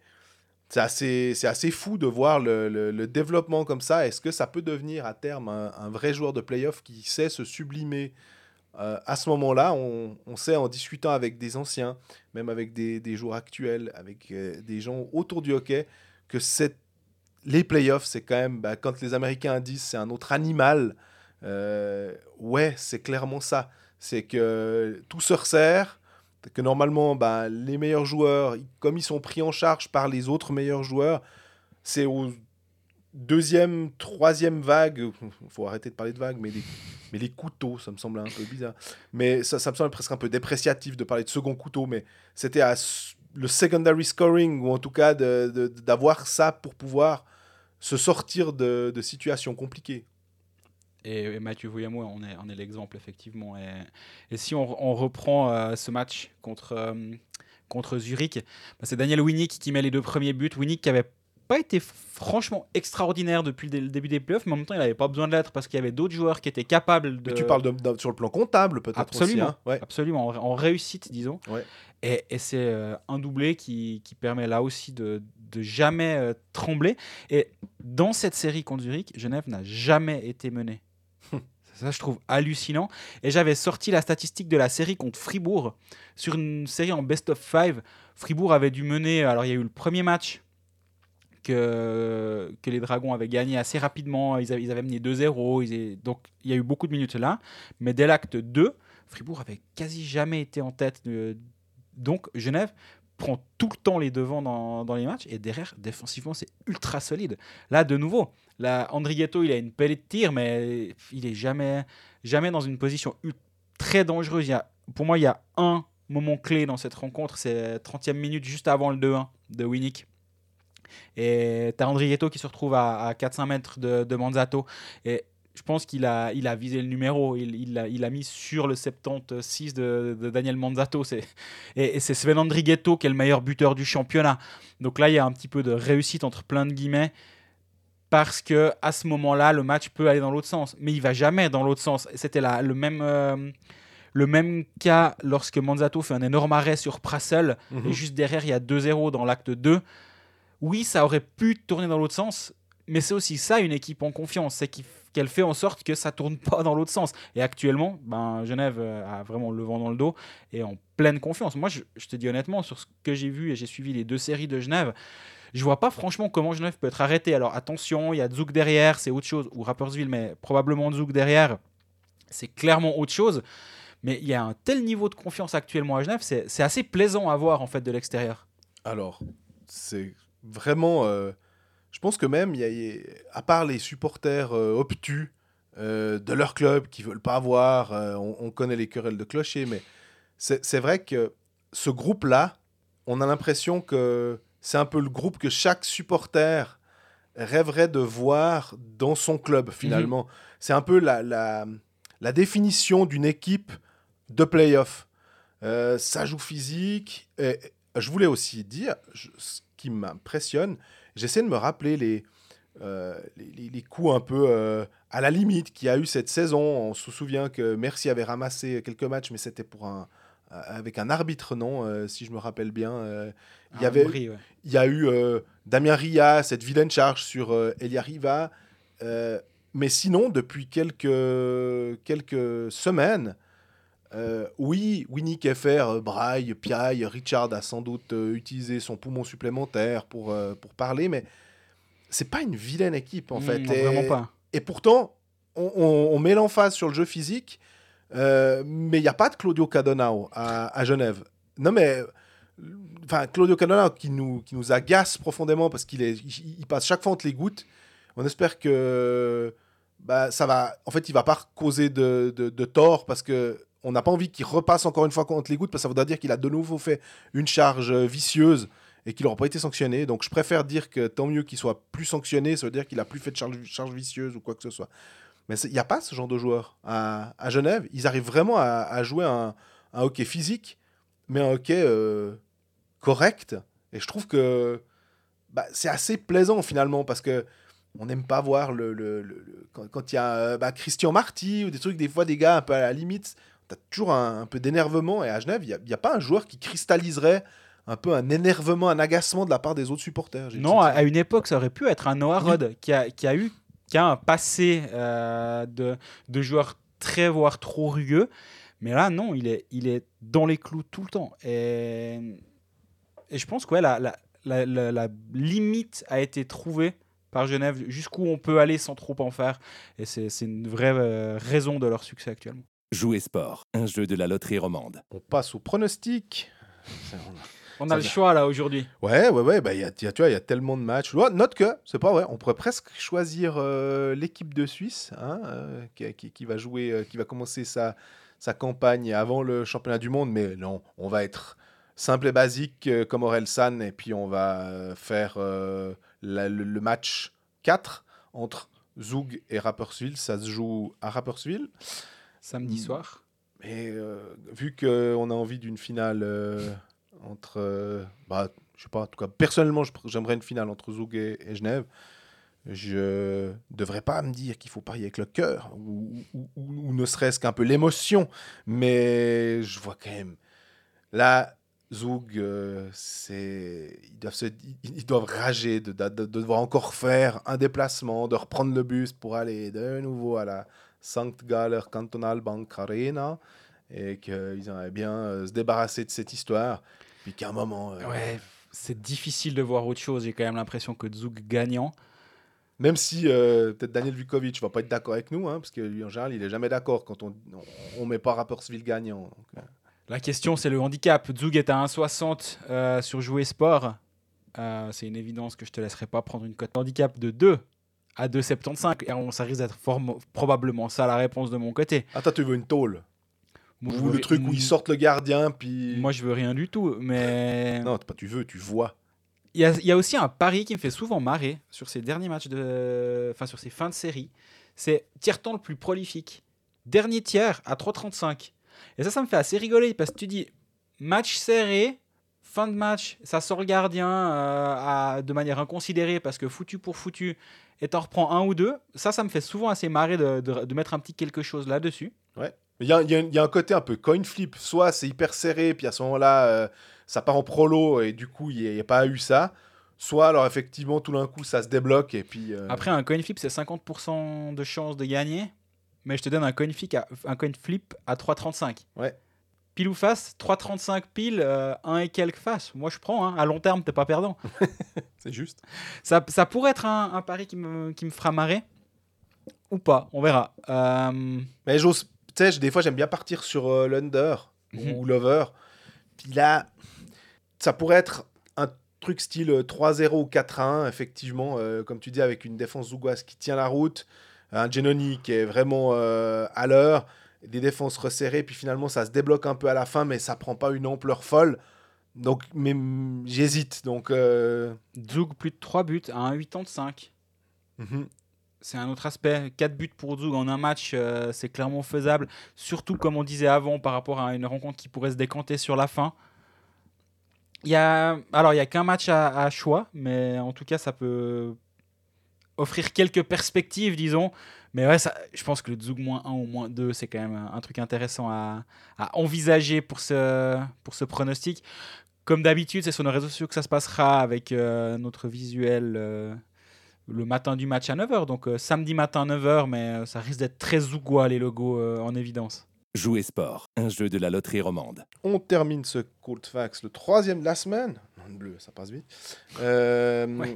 Avec euh, l'actualité, parce qu'évidemment, euh, on, on commence à nous sortir des trucs. on n'a plus pile au moment où on est en train de- d'enregistrer Antonietti. Enfin, ça va pas du tout. Donc, on est obligé de revenir. Notamment, un des, des trucs qui a fait grand bruit, c'est l'éviction d'Alex Châtelain et de Florence Schelling à, à Berne. C'est assez mal passé, on va dire, euh, au niveau de la com, hein, j'ai l'impression. Ben, le, retour de bâton est, à la hauteur, à la hauteur de l'élan avec lequel le bâton est- s'est élevé, disons. Et quand tu fais un coup de com comme ça a été le cas il y a une année, parce que on va pas se mentir, c'était le cas. Ça, ça, vu aussi dans la, la place qui lui a été faite dans, dans cet organigramme. Ça n'a pas fonctionné. Et peut-être, moi, j'ai envie de croire que c'était pas la volonté initiale de Marc Lutti de faire un coup de com. Par contre, je pense que il n'avait pas franchement de candidat euh, qui se détachait à, fond et il s'est dit ben, donnons-lui sa chance et c'est complètement louable. Mais en plus, la plus grande organisation de- d'Europe euh, qui donne la barre à une femme, ça, ça peut pas mal se passer. Certes, sauf si une année après tu la renvoies. Là, ça peut clairement mal se passer. Et c'est en train d'arriver. Et moi, il y a juste un, point qui me dérange dans toute cette histoire, mais même elle remonte à un an en arrière déjà. hein. J'ai l'impression qu'à aucun moment, la question de Florence Schelling est-elle compétente pour ce poste a été centrale dans la discussion. Et je dis, et je dis vraiment dans, les, dans les deux sens. Au moment où elle a été engagée, personne ne s'est posé la question. Il y a, en tout cas ouvertement, moi en off, il y a beaucoup de gens qui m'ont dit mais on est sérieux là, Ouais. ça, ça va pas marcher. Tu sais, tu sais que ça ne marchera pas. Mais c'était forcément une super chose. Alors ça l'est en termes d'inclusivité, je Oui. suis complètement d'accord, mais la question n'a pas été centrale. Et au moment où elle est licenciée, la question n'est toujours pas centrale. Était-elle la bonne personne? Non, la question c'est où où le, le- le- le projecteur se, se rebraque sur c'est une femme. Donc elle a été licenciée parce qu'on n'a pas donné sa chance à une femme, etc. Et finalement, moi, ce qui me frustre, c'est que on on- on n'a jamais parlé est-elle compétente pour ce poste? Et j'ai pas la réponse à cette question Ouais. parce que en une année, je pense qu'on n'a pas le temps d'avoir la réponse à cette question. Et je me rappelle quand on a parlé de ça euh, lors de, de son engagement, sauf erreur, on avait un épisode où, ou alors c'était au PKListe, bref, on fait des théories partout. Donc, euh, une théorie une fois. Mais je disais, mais j'espère juste qu'on on lui laissera la chance de nous montrer si elle est compétente ou non. Et finalement, une année après, tout ce qu'on sait, c'est que c'est une femme et que. Ouais. Est-ce que c'est tout, en fait? Et je trouve ça presque dommage. Le, le truc qui peut, pour moi, justifier ça, c'est l'arrivée d'un retour à Feiner. Je dis pas que c'est lui qui a eu sa tête, vraiment pas, mais il y a une réorganisation complète à Berne avec la nomination de Raffener, mais en dessus de ce poste-là. hein.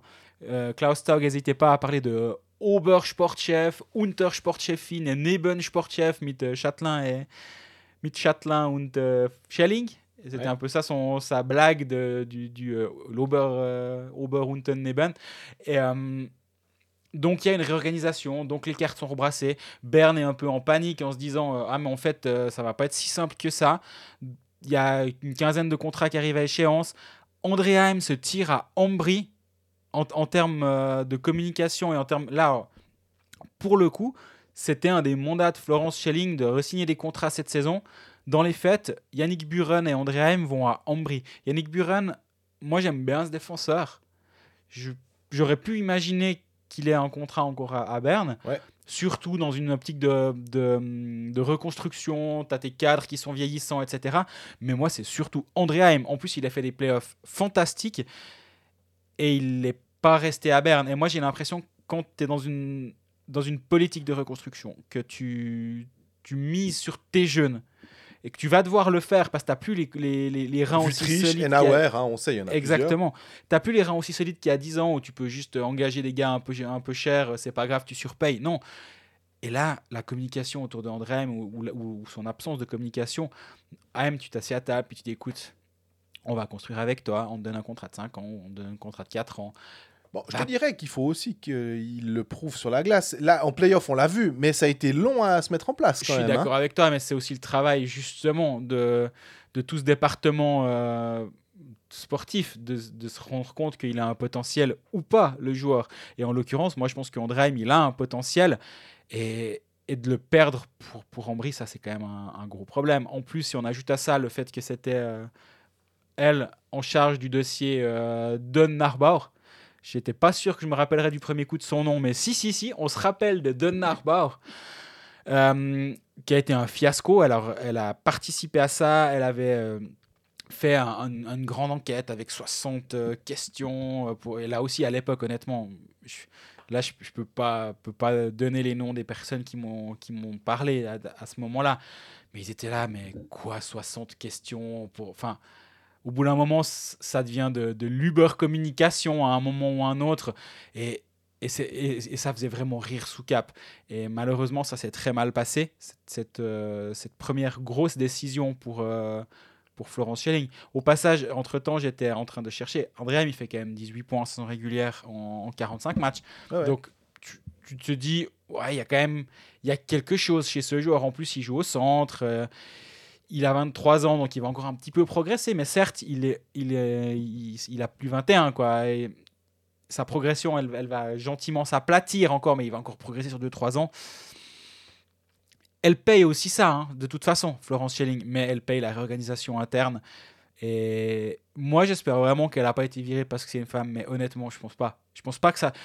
En plus, en 2021, quand tu sais comment ça se passe actuellement sur l'inclusivité, sur donner les, chances égales aux hommes et aux femmes, etc., ça peut pas être la raison. Et je trouve que ça a été un peu trop souvent mis en avant, même parce que c'est une femme. Mais non, je pense pas, en fait. C'est juste qu'elle elle a payé le prix assez cher hein, de la réorganisation, mais aussi de l'erreur à la base il y a une année, parce qu'elle, elle a pas demandé, enfin, elle a postulé, certes, mais elle a pas mis un couteau sous la gorge à Marc Lutti en disant euh, signe-moi. Bah non, c'est Berne a, a pris un risque, a, a eu pendant six mois une excellente presse, puis bah, maintenant ils ont ils se sont rendus compte que ça allait pas pas pouvoir durer, donc euh, bah, voilà, c'est- leur tour de bâton.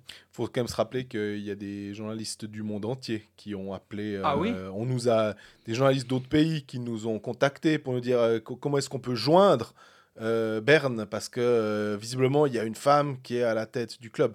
Donc c'est pour dire.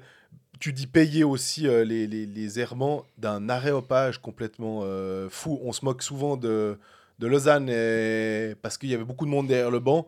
Là, à la tête du, euh, du club, entre les membres du conseil d'administration, le CEO, le si, je sais pas quoi, O, le, le quelque chose EO, enfin, il y avait du IO, en tout cas, à, à Berne, entre Mark Streit qui arrivait, ils étaient au moins 15 000 au match.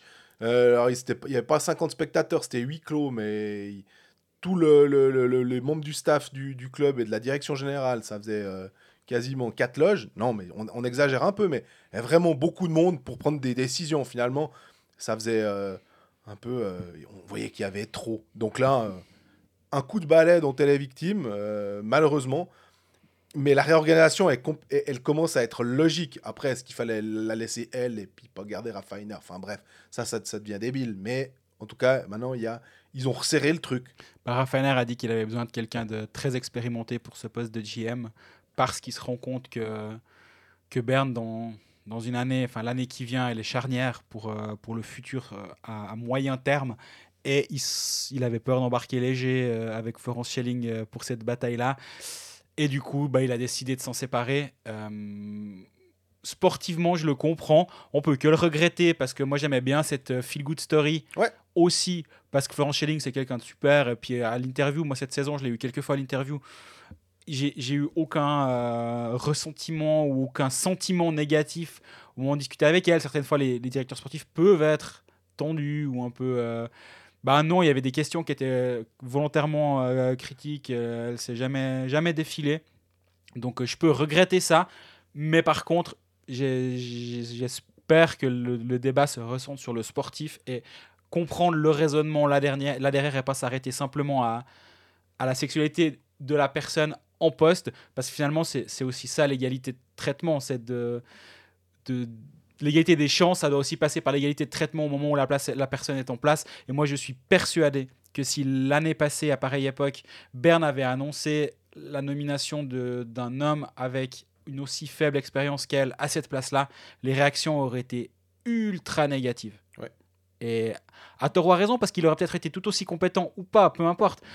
Mais là, il y a eu un, il y a eu un, en tennis au premier tour, on dit un bail. Tu- T'as pas, pas besoin de combattre euh, par- parce que l'histoire se suffisait à elle-même sans qu'on ait besoin de, de se poser d'autres questions. Bah, malheureusement, là, j'espère qu'on doit, se repose d'autres questions justement sur le sur l'aspect sportif et puis surtout, bah, j'espère qu'elle va trouver un moyen de rebondir parce que je pense qu'en une année, elle a appris énormément de choses. Moi, je, je si c'est possible, je la, verrais bien dans un, un club euh, plus bas. Euh, C'était vraiment euh, pour, pour un peu euh, s'aguerrir, simplement, à avoir, euh, faire ses expériences. Puis on lui laisse le temps où elle peut. Ah, super pioche. ah, là, c'était moins bon ce coup-ci, mais c'est pas grave. De toute façon, tu as trois ans pour, pour construire le truc et puis on verra après. Ouais, je suis d'accord avec toi. Et finalement, ben, de, débarquer comme, comme premier poste à Berne, c'est aussi un cadeau empoisonné. Et, et je, tu peux pas blâmer quelqu'un de prendre un tel poste parce que tu peut-être qu'une chance dans ta vie de, de devenir euh, directeur sportif de Berne. Et donc, l'accepter, pour moi, était, était complètement logique de sa part. Mais c'est vrai que dans un, dans, dans une logique de progression et de développement de, de ses compétences, commencer par, je dis au hasard Langenthal, parce que je sais qu'il y, y a une... euh, alors Langenthal, il y a Kevin Schlepfer, donc euh, déboulonner Kevin Schlepfer, c'est peut-être pas simple, mais peu importe. Un club de Swiss League où tu fais tes armes et où tu, tu comprends le travail au quotidien que ça implique, parce que rappelons aussi que Florence Schelling, ce qui l'a pas aidé, c'est qu'elle a, elle a quand même souffert des, des conséquences de son accident de ski Ouais. et elle était toujours en, en traitement et finalement bah, c'est difficile de se, de, se de, gérer les deux choses en, parallèle. Et euh, bah voilà le timing était peut-être pas excellent de ce point de vue là mais moi je pense qu'elle a appris énormément de choses et moi je serais pas surpris qu'on la voit rebondir quelque part parce que c'est quelqu'un d'intelligent et elle saura peut-être aussi tirer les, les conséquences de ça. Et, et je pense qu'elle va pas s'arrêter à se dire ah c'est pas je suis une femme que j'ai été virée non elle va elle va essayer de comprendre les raisons aussi sportives qui font que et elle va elle va revenir plus forte mais c'est vrai que c'est juste un peu dommage parce qu'il y a un peu ce côté c'était la super belle histoire et puis elle s'arrête un peu abruptement Une autre histoire, plus au sud du pays, euh, où là, là où il y a des palmiers, là où tu aimes aller euh, quand tu dois faire des reportages. Oui. Du côté de Lugano, euh, où Adrien Burgler, euh, bah, en l'occurrence c'est plutôt Klaus Sauger, mais c'est c'est sur c'est Watson qui a confirmé ou en tout cas qui croit savoir que euh, Chris Maxwell va débarquer à Lugano pour trois ans comme coach. confirmant une information Du Blick, exactement. je dis Euh, pas ça parce que c'est ma future casquette à partir de ce soir minuit une mais euh, on est toujours très pointilleux sur les citations des sources donc euh, C'était sorti juste avant un match, euh, effectivement, euh, quand l'info était sortie, comme quoi Serge Pelletier ne serait probablement pas conservé. Voilà, Chris Maxwell, maintenant ça a l'air d'être de plus en plus chaud. Le club n'a pas encore confirmé. Je crois que on, entendait dire que ça pouvait être la semaine prochaine plutôt euh, que Lugano allait communiquer à ce sujet-là.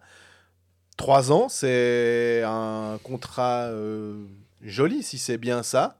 En tout cas, euh, on, on lui donne les moyens Là, on parlait de Florence Schelling qui, après une année, doit déjà faire son sac. Trois ans avec Chris Maxorley qui, est- qui a beaucoup d'expérience, qui est, qui est plus un entraîneur, euh, qui est pas un novice. Mais ouais, il aura les clés, quoi. Enfin, faudra voir avec Nat Dominichelli. euh, comme, voilà, il aura les clés pour ouvrir la porte de- du, du passager ou la place du mort, mais le, pour trois ans de contrat, quand même. si Ouais. ça. Ouais, ouais, ouais. Non, mais je crois qu'en général, peu, peu importe euh, dans, dans quel domaine, je crois que la négociation des contrats, si on doit dire c'est plutôt un plus ou un moins chez, Ma- chez Max Orler, c'est plutôt un de ses points forts, que ce soit par rapport aux joueurs, par rapport à lui-même, par rapport... Il, il sait négocier, ça. ça, il faut, faut, faut clairement lui Il laisser. sait se vendre. Oui, ça, Il peut- sait vendre, il sait se vendre. Euh, moi, je suis très content, si ça se fait, si ça se confirme, de, de revoir Chris Maxwell derrière la bande. Parce que il a, il a, il y a un sens du spectacle quand il est là, en général. Et on, on l'a. On l'aimait bien en tant que, que coach quand il avait sa place de seulement directeur sportif à Genève, où, en plus euh, on savait que bon, il prenait pas toutes les décisions, disons, parce que c'était déjà compliqué euh, avec la direction à l'époque. Ben, tu voyais qu'il dépérissait un petit peu dans sa loge, le pauvre. Et là, c'est un homme de terrain, un homme de glace. Et si ça se fait, et si ça se confirme, et j'ai tendance à croire Watson euh, et Blick, c'est exactement comme euh, les années de Vos quand le Blick, euh, le Tagessanzeiger et la, et la NZZ ZZ, ouais. donne une information. Moi, j'ai pas envie de vivre dans un monde où ils sont tous faux. Et, et là, Alors c'est un peu plus... Non, mais Watson, c'est c'est affirmatif aussi. Hein. Ouais. Euh, Klaus Tog est affirmatif. Là aussi, On, on me cite une info de Klaus Sock dernièrement qui était complètement à côté. Quand il sort quelque chose, bah j'ai pas, j'ai pas souvenir d'un truc euh, diamétralement opposé. donc après, quand c'est de, quand de l'opinion, c'est clairement autre chose. Ah On- ouais, non mais on, on peut être d'accord ou pas avec, on peut le, vous le considérer plus ou moins vieille école sur certaines euh, prises de position. Mais par contre, quand c'est de l'information, ben voilà, moi j'ai tendance à respecter le journaliste qui sort une information. Quand c'est Klaus Taug, je lui fais confiance. Et donc si ça se fait, bah, Chris Maxorley à Lugano, tu sais, j'ai l'impression que c'est un peu le mariage qui devait toujours se faire. Mantegazza, elle l'adore. euh, bon, on disait la même chose avec Bern, tu me diras. Donc Ouais. finalement, euh, Maxorley il devait se marier avec à peu près tout le monde. Del Curto, on disait aussi que Mantegazza l'adorait. Enfin, tu vois, Del Curto et Max Orlet, tout le monde, tout le monde les aime finalement parce que ça a été des tels personnages pendant euh, pendant plus de 15, entre 15 et 20 ans, voire même 30 ans pour euh, Del Curto, qu'ils ont tellement marqué le paysage hockeyistique et même médiatique finalement suisse. Hein, il y avait aussi un, tu as parlé de Kevin Schlepfer aussi. On disait en- Suisse alémanique qu'il est très connu parce qu'ils Oui. aiment beaucoup avoir ça. Donc effectivement Del Curto, c'était ça. Nous et puis comme il parle anglais et qu'il parlait moins le français, enfin les, les alémaniques avaient plus de facilité avec lui parce que comme ça ils n'étaient pas obligés de se dire on, doit venir parler en français. Oui. euh, euh, c'est plus tranquille, on, on est bien. Par contre, là, en, en- en entendant cette probable nomination de Chris Maxwell, je me dis, il y a des passeports suisses qui vont sortir, euh, il y a des petits Canadiens qui euh, ont des arrière-grand-mères. euh, là, il a peut-être réactivé euh, ses réseaux. Tu vas peut-être voir débarquer des, des nouveaux Jérémy Vick, Cody Almond, des compagnies. C'est pas impossible. Moi, la question que je me pose concernant Chris Maxorley, parce que là, tu parles de. Tu, tu reparles, disons, de, du dicaster de Nat Dominichelli. Alors, je pense qu'ils vont. C'est pas. Ils vont travailler, travailler ensemble, Ils vont hein. travailler main dans la main, évidemment. Mais moi, là, c'est la raison pour laquelle il va à Lugano, s'il y va, c'est pour coacher. Et est-ce que Chris Maxorley, aujourd'hui, est encore techniquement et tactiquement capable, et j'ai pas la réponse, mais c'est une question qu'on doit se poser, capable de mener une équipe euh, de National League euh, au succès? Il a 59 ans, il a une expérience euh, richissime. Il a plus de 30 ans dans le coaching. hein. J'ai regardé sa fiche euh, Elite Prospect. Euh, Il a commencé en 89-90 comme head coach. Ça, ça rajeunit pas grand monde. Est-ce que aujourd'hui, c'est encore euh, quelqu'un qui est à la page suffisamment? Et on, m'a fait la réflexion, on m'a fait la comparaison hier avec José Mourinho. Est-ce qu'à un moment ou un autre, il va pas devenir le José Mourinho du hockey?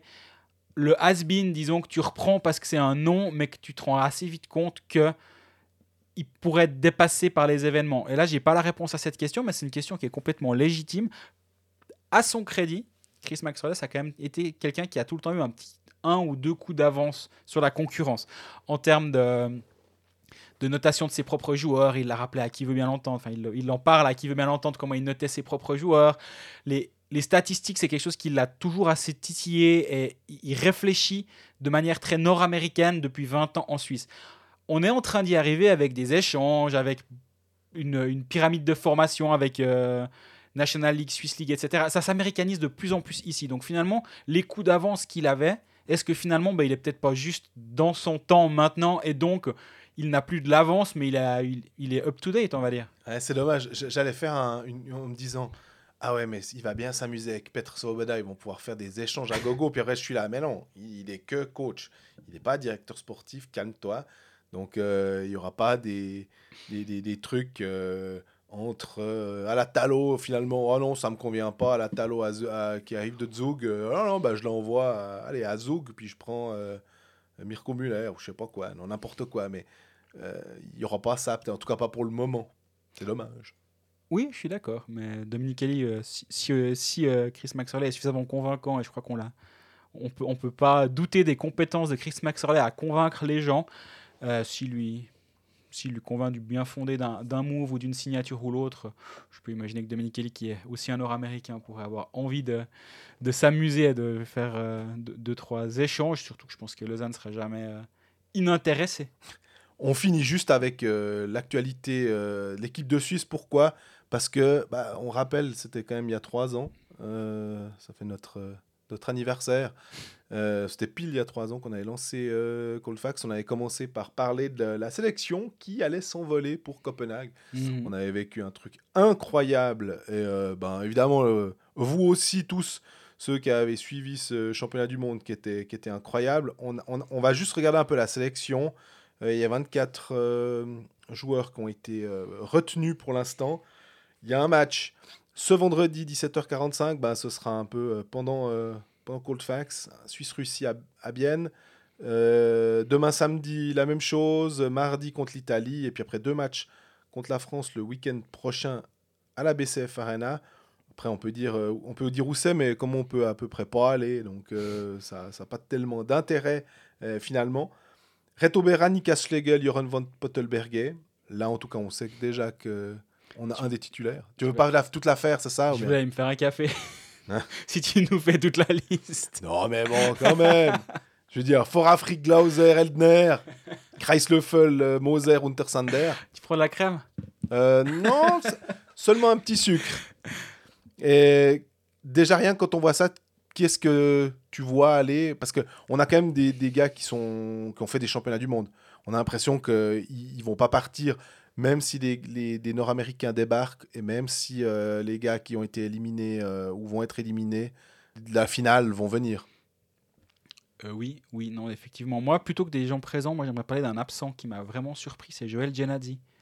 Ah, moi j'aurais dit Mirko Müller, mais d'accord. Oui, alors. Mirko Müller aussi, mais Genadzi, il est un peu plus concernant de notre côté. Et j'ai, honnêtement, j'ai pas lu l'info comme quoi il refusait une éventuelle sélection, ce qui peut arriver au terme d'une saison. tu as joué blessé ou autre, j'ai euh, aucune info en- dans ce sens-là, mais pour Mhm. dire, ça peut arriver qu'on dise ah mais il avait prévu une intervention euh, chirurgicale, alors pour être prêt au début de, la- ben, voilà, il fait l'impasse. J'ai rien lu de tel. Et c'est quand même un, un historique de, de l'équipe de Suisse, du, surtout de des, des premiers camps.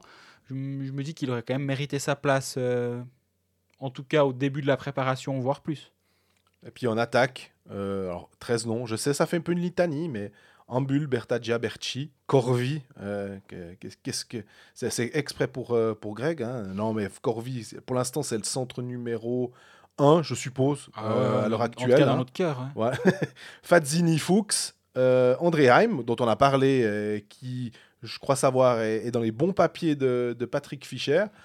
Herzog, Motet, qui, a fait une... qui mérite cette sélection pour la saison qu'il a fait avec Fribourg-Gotteron. Est-ce qu'il va aller au championnat du monde une fois que peut-être Hoffman, une fois que d'autres?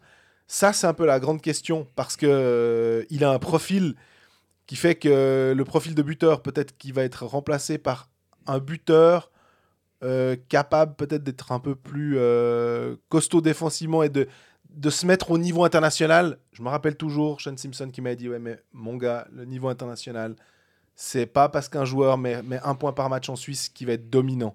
Il faut le petit truc en plus. Donc voilà. Pestoni, assez surpris de trouver Pestoni, en... même s'il a fait une bonne fin de saison avec Berne. Euh, Chervet et Samuel Valzer. J'ai repensé à Samuel Valzer en me disant Ah ben, est-ce qu'on n'aurait pas pris un spécialiste et pour voir un, centre qui est solide aux engagements, qui a sans doute manqué à Fribourg-Gotteron euh, quand il a été suspendu, et qu'il pourrait faire du bien à ce niveau-là. Maintenant, on sait qu'ils vont partir, je crois, le 13, hein, et le championnat du monde commence le 21, mais la Suisse commence le 22. Donc on est quand même encore assez loin, et il peut y avoir peut-être euh, quelques changements qui vont intervenir, mais elle est intéressante cette sélection. Elle a quand même, il y a quand même pas mal de noms. J'ai l'impression qu'on va retrouver à Riga. Oui, et si tu pars avec euh, cette équipe-là à Riga, t'es pas ridicule, disons, quoi qu'il arrive. Et euh, oui, le, bah, le Valzer, c'est intéressant. Je regardais, il a 22 points cette saison, dont 8 buts. Et euh, c'est sa deuxième meilleure saison en carrière. Il avait une saison à 23 points, dont 11 buts. C'était en 15-16 à Davos. Et cette année-là, il joue le championnat du monde, en fait. Il joue, il joue, il joue les 7 matchs, il marque 2 buts euh, en 2016.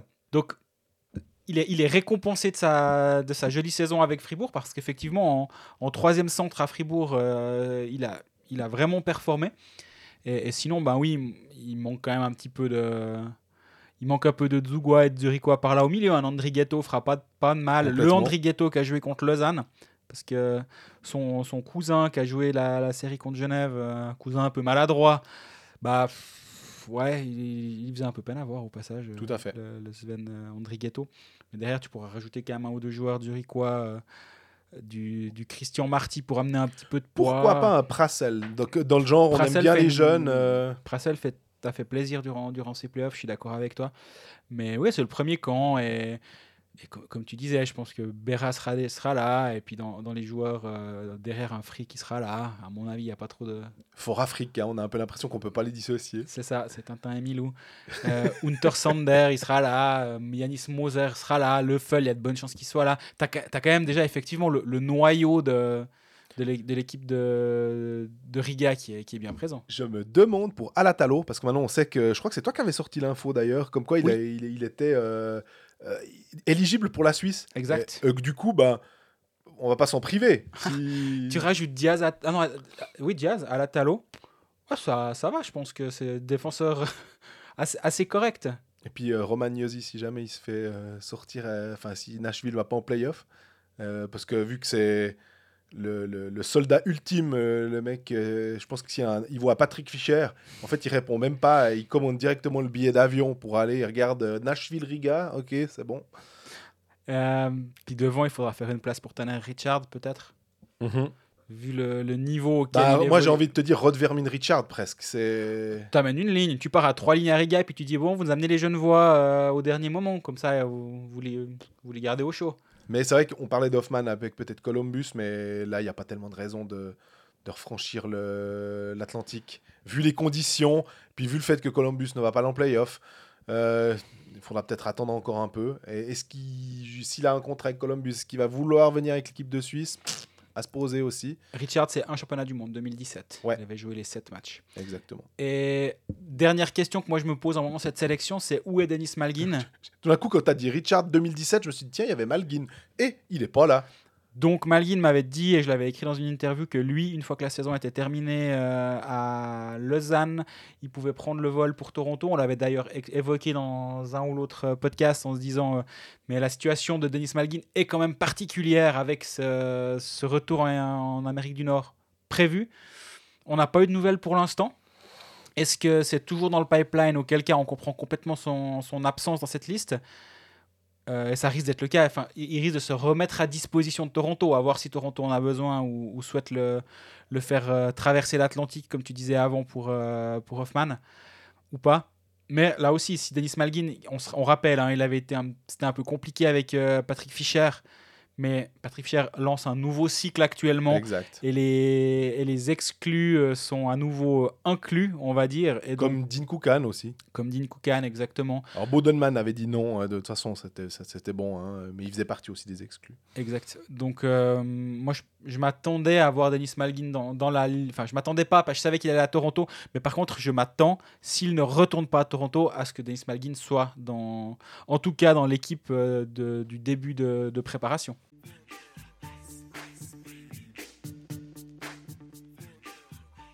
Ben voilà, on arrive à la fin de cet épisode 36, le troisième de la semaine. En foot, c'est une semaine anglaise, ça, à peu près. Euh, la semaine prochaine, comme on ne sait pas encore euh, exactement comment va se passer la, la série de finale, est-ce qu'elle va commencer lundi, mercredi ou autre, on ne sait pas quand on revient, mais on revient. c'est ce qui compte. Euh, D'ici le prochain épisode, bah, profitez bien du week-end. Pour les jeunes voix, euh, profitez bien des, des débuts de vos aigles en finale. C'est pas toutes les années qu'on a un roman en finale, donc profitons-en collectivement. Et posez-nous toutes vos questions si vous en avez encore euh, sur nos différents réseaux sociaux. Nous écoutez un peu partout comme d'habitude sur SoundCloud, YouTube, Spotify, etc. Vous abonner à nos différents canaux. C'est toujours euh, un plaisir d'échanger avec vous. Et d'ici là, bah, profitez bien de vos week-ends et à bientôt. À bientôt.